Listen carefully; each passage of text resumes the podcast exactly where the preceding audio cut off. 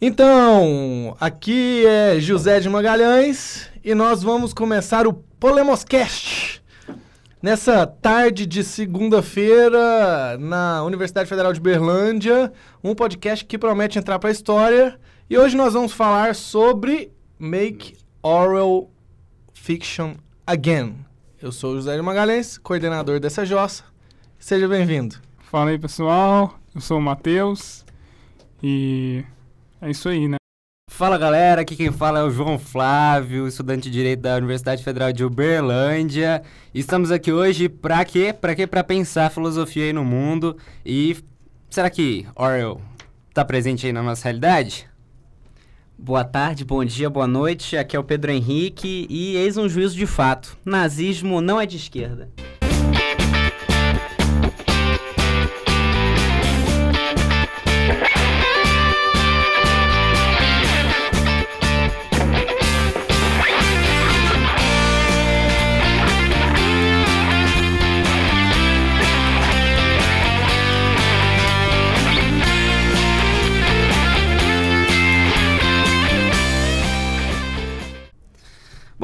1964 ou 1984, uma análise sobre os 100 dias, os 100 primeiros dias do governo Bolsonaro. Estamos aqui hoje para pensar é, nessa tábula redonda aqui sobre como tem sido a política e como as distopias, em especial a obra 1984 de George Orwell, está presente na nossa realidade. Professor José de Magalhães, dá uma palhinha aí pra gente. É, bom, a gente, nós estamos aqui com esse, com esse novo projeto, o Polemoscast, né? E o Polemoscast, só para a gente fazer um, um, um, uma digressão inicial, ele é fruto de um projeto maior, que é o projeto Política, Imaginação, Futuro, desse grupo de pesquisa chamado Polemos, grupo de, de pesquisa em conhecimento e política, é, que a gente resolveu entrar no mundo virtual. A gente resolveu entrar no mundo virtual, a gente resolveu fazer essas discussões no mundo virtual. A gente está meio, principalmente eu, meio viciado em podcast. A gente acha que tem que entrar no YouTube. É, o, P, o João, o João, o João Vitor é, já tá, assim, já é dono de um canal, vai monetizar em breve, o João Vitor. É, e aí a gente resolveu fazer isso para a gente dar vazão para as nossas, pesquisas, para aquilo que a gente pensa, é, para as coisas essenciais. É, nós somos um grupo de pesquisa da Universidade Federal de Berlândia, é, mas nós somos um grupo de pesquisa especial, né? Nós temos aí uma especialidade porque nós somos pessoas estrogonoficamente qualificadas e nós vamos fazer uma discussão sobre política, filosofia e arte. adjacências, arte, porque nós temos duas pessoas aqui também é, bastante três, é três pessoas, três pessoas aqui que mexem com arte, é, são bastante arteiros, como diria a minha avó. É, e nós vamos discutir todos esses temas e do porquê, né, na verdade, é, filosofia política precisa ser discutido é, diariamente, precisa ser discutido com lentes rigorosas. Então, nós vamos fazer uma mistura aqui de, de discussão séria, demorada, mas ao mesmo tempo rigorosa sobre é, as coisas, né?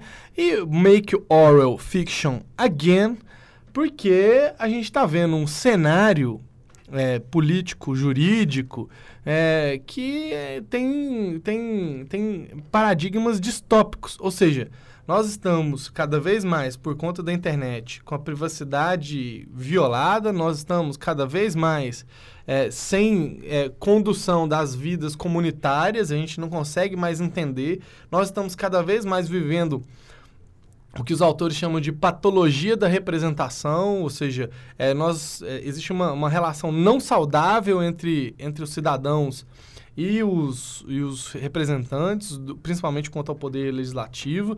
Então, é, nós vivemos esse, esse processo, que é um pro, processo difícil, e que a gente acha que, como é, integrantes de uma universidade pública, é, ainda gratuita e de qualidade, a gente tem que contribuir para as pessoas de fora da universidade e de dentro da universidade a compreender melhor as coisas e a pensar com clareza.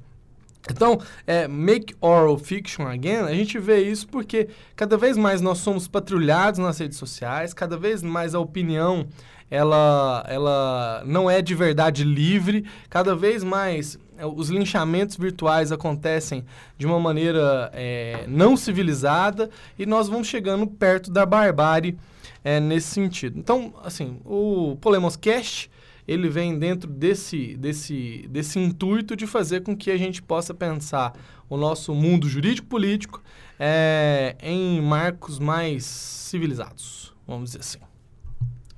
E para você, senhor e senhora que não conhece a obra 1984 do George Orwell, nós vamos dar um breve resumo aqui, é, sem spoilers, por favor, sobre essa obra. Escrita em 1948 por George Orwell, é, 1984 é um dos principais romances distópicos do século XX, ao lado de livros como Admirável Mundo Novo, Laranja Mecânica, e é tão presente na nossa realidade de hoje que dá nomes a programas como Big Brother Brasil, programa supercultural aí presente na nossa realidade, é, tirando o choque de cultura. Pedro e Matheus, se apresentem aí, falem um pouco sobre o tema, é, o que vocês têm a contribuir, por que estão aqui, Para respirar o mesmo ar que eu. E aí, gente, eu sou o Matheus. Uh, e para começar a apresentação do 1984, eu gostaria aqui de, de falar uma, uma frase do livro, né? Matheus, o que, que você faz, Matheus, da vida? Ah, verdade. De eu sou estudante de Direito na Universidade, na Universidade Federal de Berlândia. Uh, tenho 19 anos, enfim, e participo aqui do programa. De... Você só faz isso da vida, Matheus? Não, eu vou continuar aqui. participo também do programa de pesquisa, Polemos. Uh, eu tenho aí minhas, uh, minhas inclinações musicais também, mas enfim, eu gosto desse universo da filosofia, da política, e eu estou muito contente que esse, esse podcast né, pôde ser concretizado agora. E então, antes de passar a palavra para o meu amigo Pedro, eu gostaria de falar uma frase aqui do 1984 que eu acho super relevante para compreender uh, não só o, o, romance em si, mas a, realidade, né? Vamos lá. Uh, se quiser governar e continuar governando, a pessoa deve ser capaz de deslocar o sentido da realidade. Né? Uh, mais para frente a gente conversa um pouco mais sobre isso. Passaria a palavra para Pedro Henrique Bangu. Bangu não, Padre Miguel, que era do lado de Bangu lá no Rio.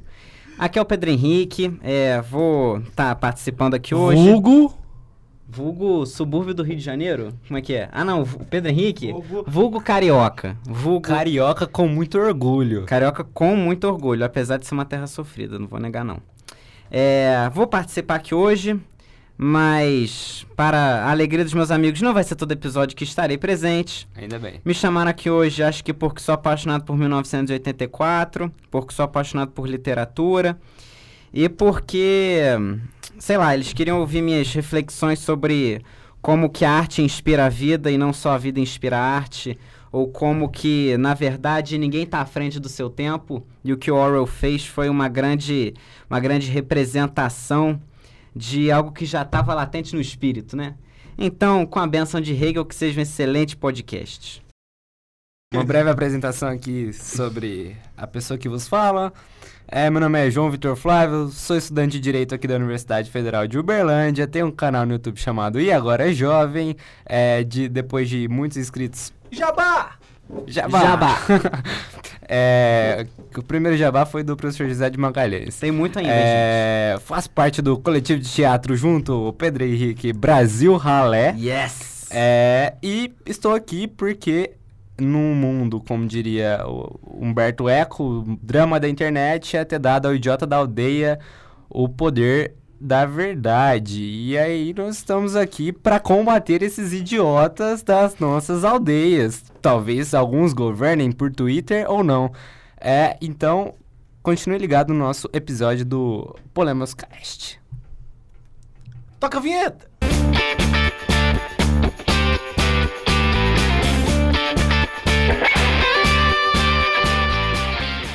Então, é, esse primeiro episódio vai dar um trabalhinho para editar. É, vamos, vamos então, assim, para a gente discutir um pouco sobre quais são as coisas essenciais do 1984 e do porquê que ele é, tem significância para a leitura do panorama político hoje em dia. Eu acho que o 1974 tem, tem duas coisas ou três coisas essenciais para a gente poder discutir isso. A primeira questão é dos, do, daquilo que a gente chama de nova língua ou nova fala, né? Dependendo da tradução é, que vocês têm aí na sua mão, você vai ler nova língua e dependendo da tradução vai ser nova fala. Nessa edição que nós é, estamos aqui, ela é traduzida como nova fala. É, por que, que, por que, que é relevante isso, né? É relevante porque o, a nova fala, ela representa é, o, o limite de representação da realidade que a gente tem através das palavras. Então, quando a gente reconfigura a língua, a gente reconfigura a amplitude também do pensamento racional. E aí, quando, como a gente reconfigura a amplitude do pensamento racional ou não, ou de qualquer linguagem, a gente pode ter mais ou menos amplitude na leitura dessa realidade. Então, o que que, o que, que é, no 1984 acontece? A nova fala é progressivamente, vai substituindo a língua é, comum das pessoas, para que as pessoas fiquem com menos possibilidade de questionar a realidade, porque a língua não permite que elas questionem a realidade. É, isso é relevante porque hoje em dia nós vemos também uma distorção de conceitos, não com a adoção de uma, de uma língua nova, mas com a, com a distorção dos conceitos que a gente já tem. Então, por exemplo, a gente viu aí nos últimos tempos a discussão sobre direita e esquerda eh, feita de maneira completamente imprópria, tanto da direita quanto da esquerda. Parece que não se sabe o que significa direita e esquerda, por exemplo. E aí tudo, tudo, tudo, tudo o, o debate acaba sendo assim: quem vai ter o monopólio da virtude? A direita tem o monopólio da virtude, a esquerda tem o monopólio da virtude, e tudo aquilo que não for virtuoso é colocado no saco do outro. Então, a discussão que nós tivemos sobre se o nazismo é de esquerda ou de direita, recentemente, tem a ver com isso. Então, assim, o nazismo é uma, uma um, movimento eminentemente extrema-direita. É, isso quer dizer que está um pouco na conta da direita um movimento como o nazismo. Só que o que a direita tem reivindicado nos dias de hoje é o monopólio da virtude. Como a, a direita reivindica o monopólio da virtude, nada que não seja virtuoso tem que ir para outro campo. Então, é por isso que se reivindica que o nazismo seja de esquerda. Mas isso significa uma ausência, assim. As, como as pessoas não, não entendem mais o que as palavras significam, elas atribuem qualquer significado às palavras. Então, a nova fala é, entra muito dentro desse bojo. Segundo ponto que é fundamental é o duplo pensar. O duplo pensamento é outro, outra estratégia que tem em 1974 que a gente pode observar que existe hoje também. E o que é o duplo pensamento? É quando a gente expõe duas ideias contraditórias é que tem que vigorar dentro de uma mesma realidade. É, e a gente sabe que, assim, é, duas ideias contraditórias vigorando dentro de uma realidade, ela, se, ela estabelece um conflito. É, e aí um conflito não produtivo, vamos dizer assim. O Polemos é um conflito produtivo, porque ele é pai e mãe de todas as coisas. Quando a gente tem um conflito duplo pensar, a gente tem um conflito improdutivo, que na verdade é, erode a realidade. Então, é, a, gente, a, gente observa, a gente observa o duplo pensar, por exemplo, quando é, as estratégias de comunicação oficiais, tanto do presidente da República hoje em dia, mas de outras estratégias, elas vêm com uma informação e se contradizem imediatamente para que as pessoas e para que os opositores não saibam, afinal, qual é a posição real é, é, do governante. Aí é óbvio que a gente não tem uma palavra como duplo pensar, mas ainda assim nós, nós, nós, nós vemos a estratégia duplo pensar acontecendo a todo momento. E aí, quando a gente tem contradições a todo momento e a gente não sabe por onde se orientar, as pessoas vão entrar em conflito. É, e, o terceiro, e o terceiro elemento que é muito importante, na minha opinião, para a gente poder perceber isso é o pensamento crime.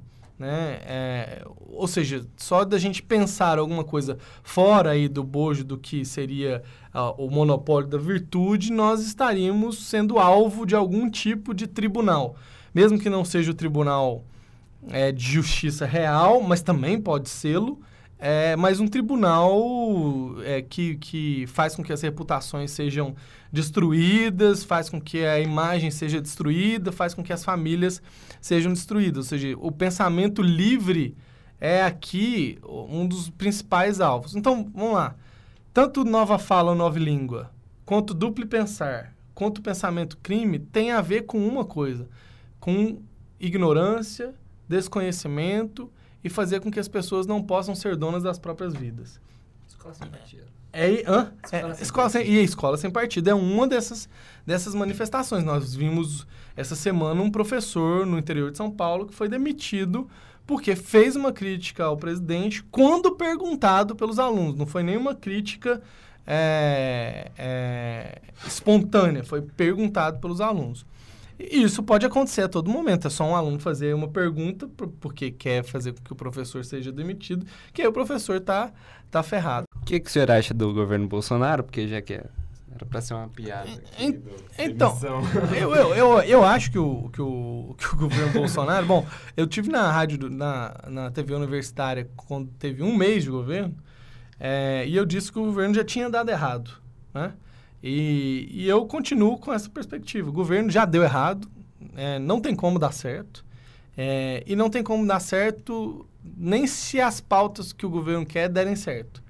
É, existem linhas que a gente vai ultrapassando que a gente pode até ultrapassar essas linhas um pouco. Então, o Brasil chegou a algum tipo de patamar civilizatório que agora a gente ultrapassou essa linha para baixo, mas não tem como ultrapassar demais para baixo. É, então, não tem como esse governo dar certo. É óbvio que ele pode durar um tempo, é óbvio que vai ter, a gente vai ter reflexos disso durante um tempo, mas é, não tem como isso durar tanto tempo assim. É um, é um, é um governo de, de incompetentes profissionais. É isso. Acho que essa é a palavra. assim. É um governo de incompetentes profissionais. Bom, é, a contribuição que acredito que posso dar aí sobre a obra 1984, é, uma parte bem marcante dela é o trecho em que é presente na obra o seguinte, que se o grande irmão quiser que 2 mais 2 seja igual a 5, 2 mais 2 será igual a 5. Então não basta a simples manipulação da linguagem, mas sim uma manipulação da realidade. O que no- nós temos aqui também, além dessa manipulação da realidade, é uma ascensão da, da tecnologia que nós vemos que possibilita um universo que seja muito parecido ao 1984. Um elemento bem marcante na obra são as teletelas, em que tudo observam os, esses sujeitos, é, nem sequer podemos chamar de cidadãos, né, professor, que estão ali, é, que são os personagens de, do universo de Oceânia. Talvez nem de sujeitos.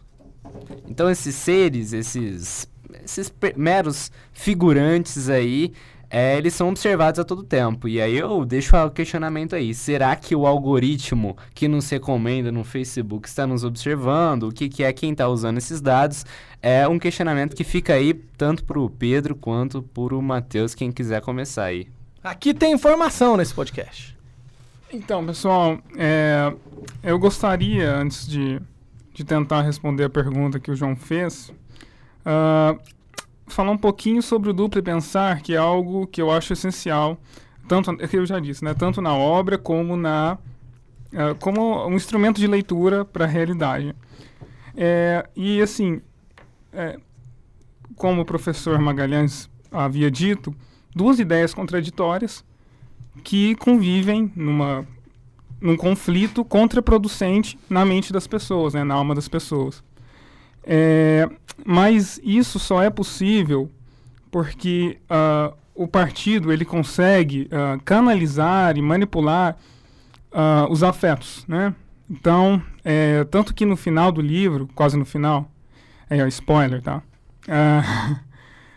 O O'Brien diz para o, o, o Winston, né, que está naquele processo de, é, tá naquele processo de tortura e para ser consertado, né, e para começar a pensar como partido, ele precisa, ah, é, a última coisa que precisa ser feita com o Winston é que ele ame o grande irmão, né? Então aí vejamos a influência dos afetos. Até porque quando eles falam em duplo pensar, quando o Orwell escreve sobre, sobre o duplo pensar na obra, ele aponta que existe uma coisa consciente e inconsciente, né? Então vejamos, eu, eu gostaria de, assim, eu entendo que a, a nova fala e, por exemplo, a, a destruição dos fatos históricos, como acontece na obra, são os fatos uh, conscientes, né? Que as pessoas podem ver, né? Mas agora, para que elas acreditem nisso, elas precisam amar o grande irmão. Elas precisam estar mobilizadas afetivamente. É, então, esse é o primeiro ponto que, que eu queria apontar. Né? Agora, para tentar encaixar com a fala do João, é, uh, o algoritmo, né, nas, sobretudo nas redes sociais, ele consegue uh, selecionar uh, aquilo que a pessoa né, com, que, que, que usa a rede social uh, mais se, mais se assuntos né, afins. E isso tira totalmente o contraditório producente, né, o contraditório que é interessante. E isso vai cerceando a pessoa, vai isolando a pessoa de informações contraditórias e ela acaba uh, entrando numa realidade que foi escolhida por ela, né? Uma realidade que ela uh, não sai facilmente. E se sai né, dessa realidade que ela que ela mesma selecionou para ela, que o algoritmo fez esse trabalho, ela sai para defender né, isso, de maneira afetiva. Então, isso, obviamente, é, é, é completamente triste e, e contraproducente no sentido político. Né? Não há debate político uh, em, em, polarizações afetivas. Né? É isso que eu gostaria de apontar. É um pouco um problema de, de conceito, né? A, a minha observação é a, é a seguinte: é, desde pelo menos a, a Grécia Antiga, você já tinha pensadores ainda notáveis que problematizavam a democracia e os seus aspectos positivos, negativos, as suas qualidades, seus defeitos, melhor dizendo, os, os seus limites, né? O que, que ela nos ofertava e o preço que ela cobrava. É, quando, quando Platão escreve a Apologia de Sócrates, e ele, e ele entra para a história como um crítico da democracia ateniense, por que não da democracia em geral, é porque, como a democracia é em si mesma uma ausência de monopólio da verdade, ah, tem algo que caracteriza toda democracia, mas que caracteriza vai constituí-la, é que você não vai ter hum, o dono da verdade, certo? Uh, se nos regimes autoritários, totalitários, autocráticos e etc., é, a verdade ela é imposta, às vezes até legalmente, e aí, sem entrar no mérito de dizer se é legalidade ou não, é, mas ela é imposta pela força, é, você tem uma perversão da democracia só que essa perversão hoje ela está um pouco diluída, um pouco difícil de encontrar essas fronteiras, porque é um fenômeno que Platão não viu, que Orwell não viu, que o nazifascismo não viu, que são as redes sociais, que é a internet. E a internet pode ser talvez a expressão máxima da democracia que a gente encontrou, porque agora não é a imprensa que está vinculando as informações. Você, em teoria, deu condições igualitárias para todo mundo produzir é, conteúdo para dizer o seu ponto de vista, as, expor as suas razões e conseguir uma repercussão, assim, inédita. Inédita, inédita, inédita. Mas por conta disso você também vai ter um certo populismo demagógico, assim, como tinha na Grécia Antiga. Como tinha. Parece que é um fenômeno muito novo, só que na verdade você está vendo sofistas ganhando com a tecnologia nas mãos. Sofistas com tecnologia nas mãos. E quando você vê o presidente Bolsonaro utilizando o Twitter é, e outras redes sociais para desmoralizar a imprensa tradicional, para desacreditar a imprensa tradicional, você está vendo ele fundando uma nova realidade e ele se aproveitando nesses mecanismos que estão assim na graça do povo, com a imprecisão que o termo povo me, me possibilita, nas graças do povo, em dizer que é, a imprensa monopolizava a verdade, justo, e agora ele, como alguém é, notadamente das, da classe popular, como alguém que pertence ao mesmo grupo que utiliza as redes sociais, né? É, que ele não vai mais monopolizar a verdade. Só que quando ele faz isso, ele também está impondo outra verdade, que no caso é a dele, que não vai ser mais da imprensa tradicional.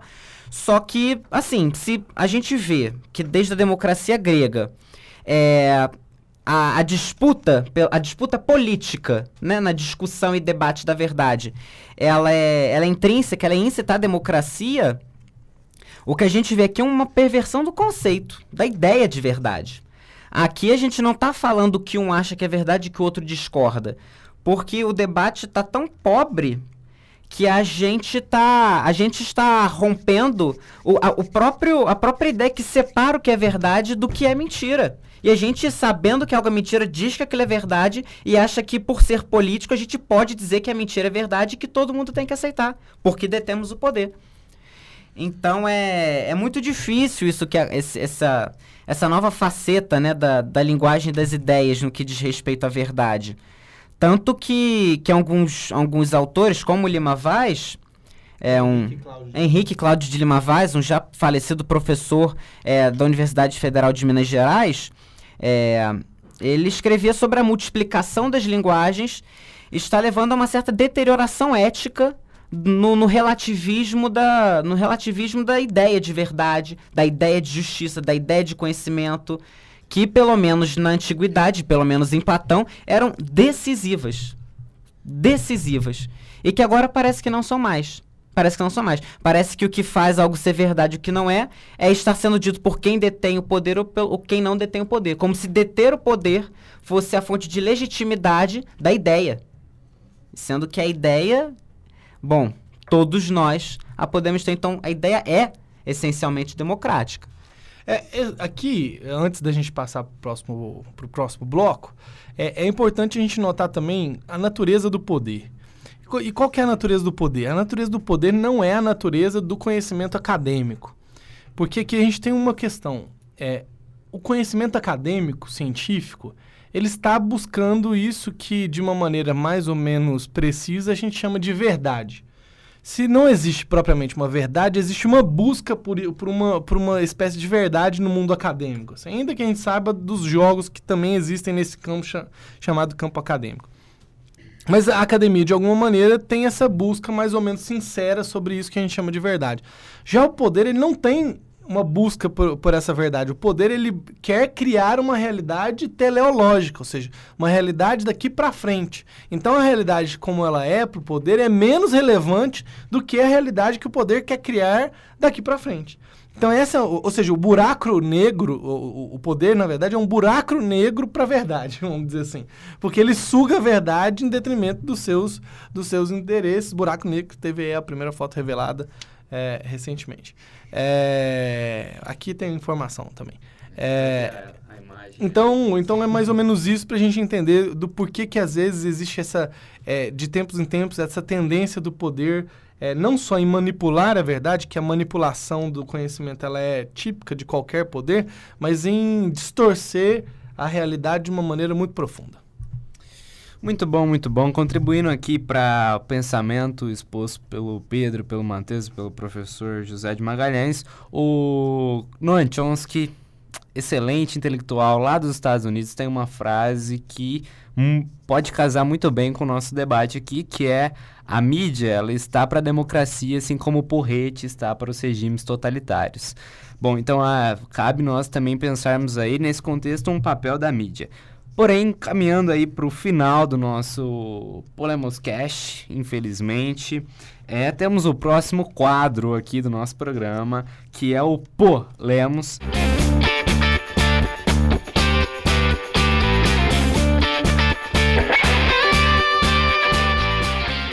Contribuindo aqui com o nosso debate, a gente pode pensar que se existe uma limitação da linguagem, existe também uma limitação do pensamento. E para combater essa limitação do pensamento, nós vamos indicar obras literárias, filmes, arti é, obras artísticas aqui, para a gente expandir o poder da nossa linguagem e, por consequência, do nosso pensamento.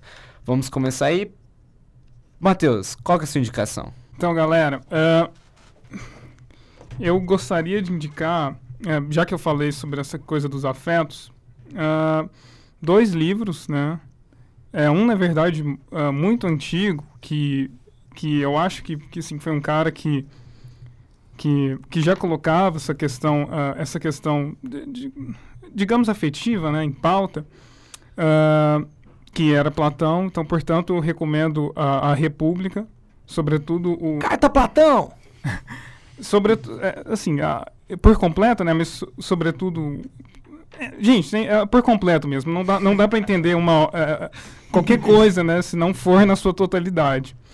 É, e o Circuito dos Afetos, Vladimir Safatli, que é um, um filósofo brasi- brasileiro, né, atual, que está aí Comunista! que tá aí, né? Tá aí na boca do povo, às vezes mal falado, né? Mas, enfim, é, ele explica muito bem isso e é isso, pessoal. Minha indicação, bem mais singela que a do meu amigo Matheus, é só um filme, mas é um filmaço de 1985 chamado Brasil com Z. Curiosamente, não se passa no Brasil, não tem nada a ver com o Brasil, ou melhor, talvez hoje em dia tenha, né? Quem assistir vai me dizer. É Brasil com Z, Brasil, dirigido pelo Terry Gilliam. É uma, é uma distopia Monty Python! Que bebe muito de Orwell, bebe muito de Kafka, e quem assistir o filme até o final vai saber que também é um filme sobre memória. E como a memória ela tá presente em muitas distopias, né? Talvez seja uma necessidade de pensar o futuro e a fundação de novas realidades, a fundação de novas memórias. E o que o Brasil hoje está fazendo com a sua memória, com a memória do seu estado, com a memória do seu povo, com a memória ah, da ditadura militar, enfim, com a memória das nossas nossas dores e angústias, né? Mas é isso, minha indicação é só essa, é um filmaço. É, eu vou indicar um livrinho do, do popstar acadêmico Yuval Harari, chamado 21 lições para o século XXI, é, que ele fala muito sobre essas transformações, principalmente da biotecnologia e de como é, a nossa vida, a nossa vida privada acabou, né? É, não, não, não tem muito jeito. Inclusive, quem quiser conhecer um pouco sobre isso, tem um festival nos Estados Unidos que chama SXSW, é, que fala justamente sobre as inovações em tecnologia.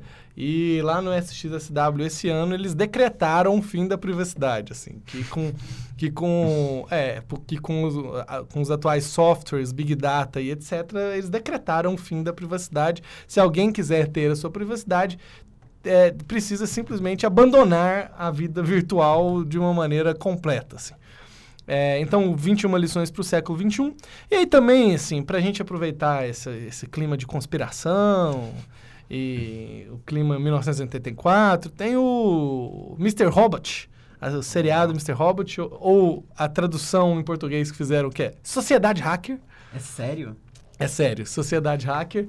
É, Fantástico. que tem na não tem no, a, a Amazon não tá me pagando para isso tem na Prime da a Prime Video da Amazon é, e eu não lembro em qual canal que passa na TV a cabo mas Mr. Robot fala justamente de, de hackers, informações e ju- justamente como a nossa vida pode ser vigiada a qualquer momento, principalmente porque, apesar de nós sermos usuários de, dessas, dessas máquinas virtuais, nós não sabemos como de fato elas funcionam. E aqueles que sabem como elas funcionam conseguem ter esse acesso de uma maneira permanente.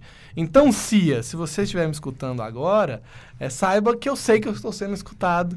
É, Eu e- coloco adesivo na minha câmera. é, e isso, isso então, é, fa- enfim, Sociedade Hacker, Mr. Robot, que é um nome melhor do que Sociedade Ha- Hacker, é, para poder assistir. E aí, como um todo, né, não dá para falar, não dá para não falar de Black Mirror para as pessoas é, Pô, pegou a assistirem, sugestão do João. assistirem e degustarem também de outra rede de streaming é, concorrente da Prime Video, que é a Netflix. Paga a gente, rede de streaming. Fazendo um link aqui com a indicação do José de Magalhães, eu vou indicar o filme do Black Mirror, Bandersnatch, que também se passa em 1984 e ele com as várias opções que, que se tem para para escolher durante o, o episódio, a gente pode pensar aí no multiverso, é, linkando com o descobrimento da, E da também- foto, e também do com a Netflix criando um negro. algoritmo É, com as nossas algoritmo escolhas, de- né? Claramente. Fantástico. É, então, muito obrigado por estar aqui nos escutando. Para quem estiver nos vendo, melhor ainda, porque está encantado aqui. É, a câmera acabou, a bateria. Muito bom, muito bom. É, Mas muito obrigado por escutar até aqui este primeiro episódio do Polemos Cast. É uma iniciativa que precisa ser valorizada aqui dentro da Universidade Federal de Uberlândia e é acompanhem o nosso trabalho no nosso canal do YouTube, no Facebook, no Twitter, no Instagram e nas outras Vai plataformas da rede social. O Magalhães não pode saber, mas vai ter é, e a divulgação do nosso grupo de pesquisa aqui dentro da faculdade. É, vou passar agora a, a palavra aí para cada integrante dessa tábua redonda aqui, para que possa se despedir. É isso aí, grande abraço! Último jabá. Falta um jabá. Grupo de Estudos Avançados em Teoria do Estado. Dia 25 de abril, agora de 2019, para você que está ouvindo a gente no lançamento, vai ser quinta-feira. Vai ser a primeira reunião, tá? Os encontros do grupo de estudos são quinzenais, às quinta-feiras, 5 horas. Eles vão acontecer na sala 3D 306, ou seja, do bloco 3D aqui do campus Santa Mônica da Universidade Federal de Berlândia. Para você que ouve a gente do Triângulo Mineiro é, no terceiro piso do bloco, tá? A gente vai falar do primeiro capítulo de um livro chamado Quando as, de- é, quando as democracias chegam ao fim? do. David Huntsman. Exatamente, passa a palavra pro Magalhães. É, só me despedir mesmo, um abraço e nos vemos no próximo episódio. Isso aí, satisfação, galera. Tchau.